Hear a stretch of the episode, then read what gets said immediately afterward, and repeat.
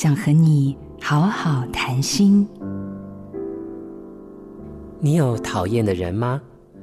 对于讨厌的人，有些可以简单的谢谢再联络，有些则必须学习怎么跟他相处。可是，如果你一直遇到相同类型的讨厌的人，那这通常就不是巧合了，可能代表是你把他们吸引过来的。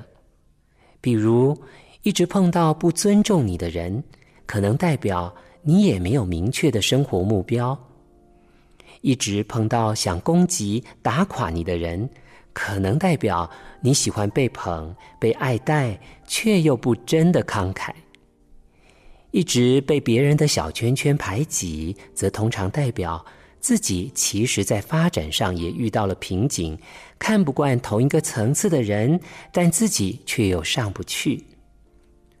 这时候就需要面对自己的问题，好好去突破自己了。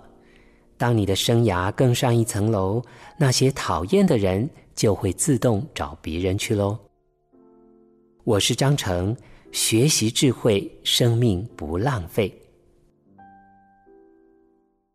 做自己的主人，找回你的心。印心电子，真心祝福。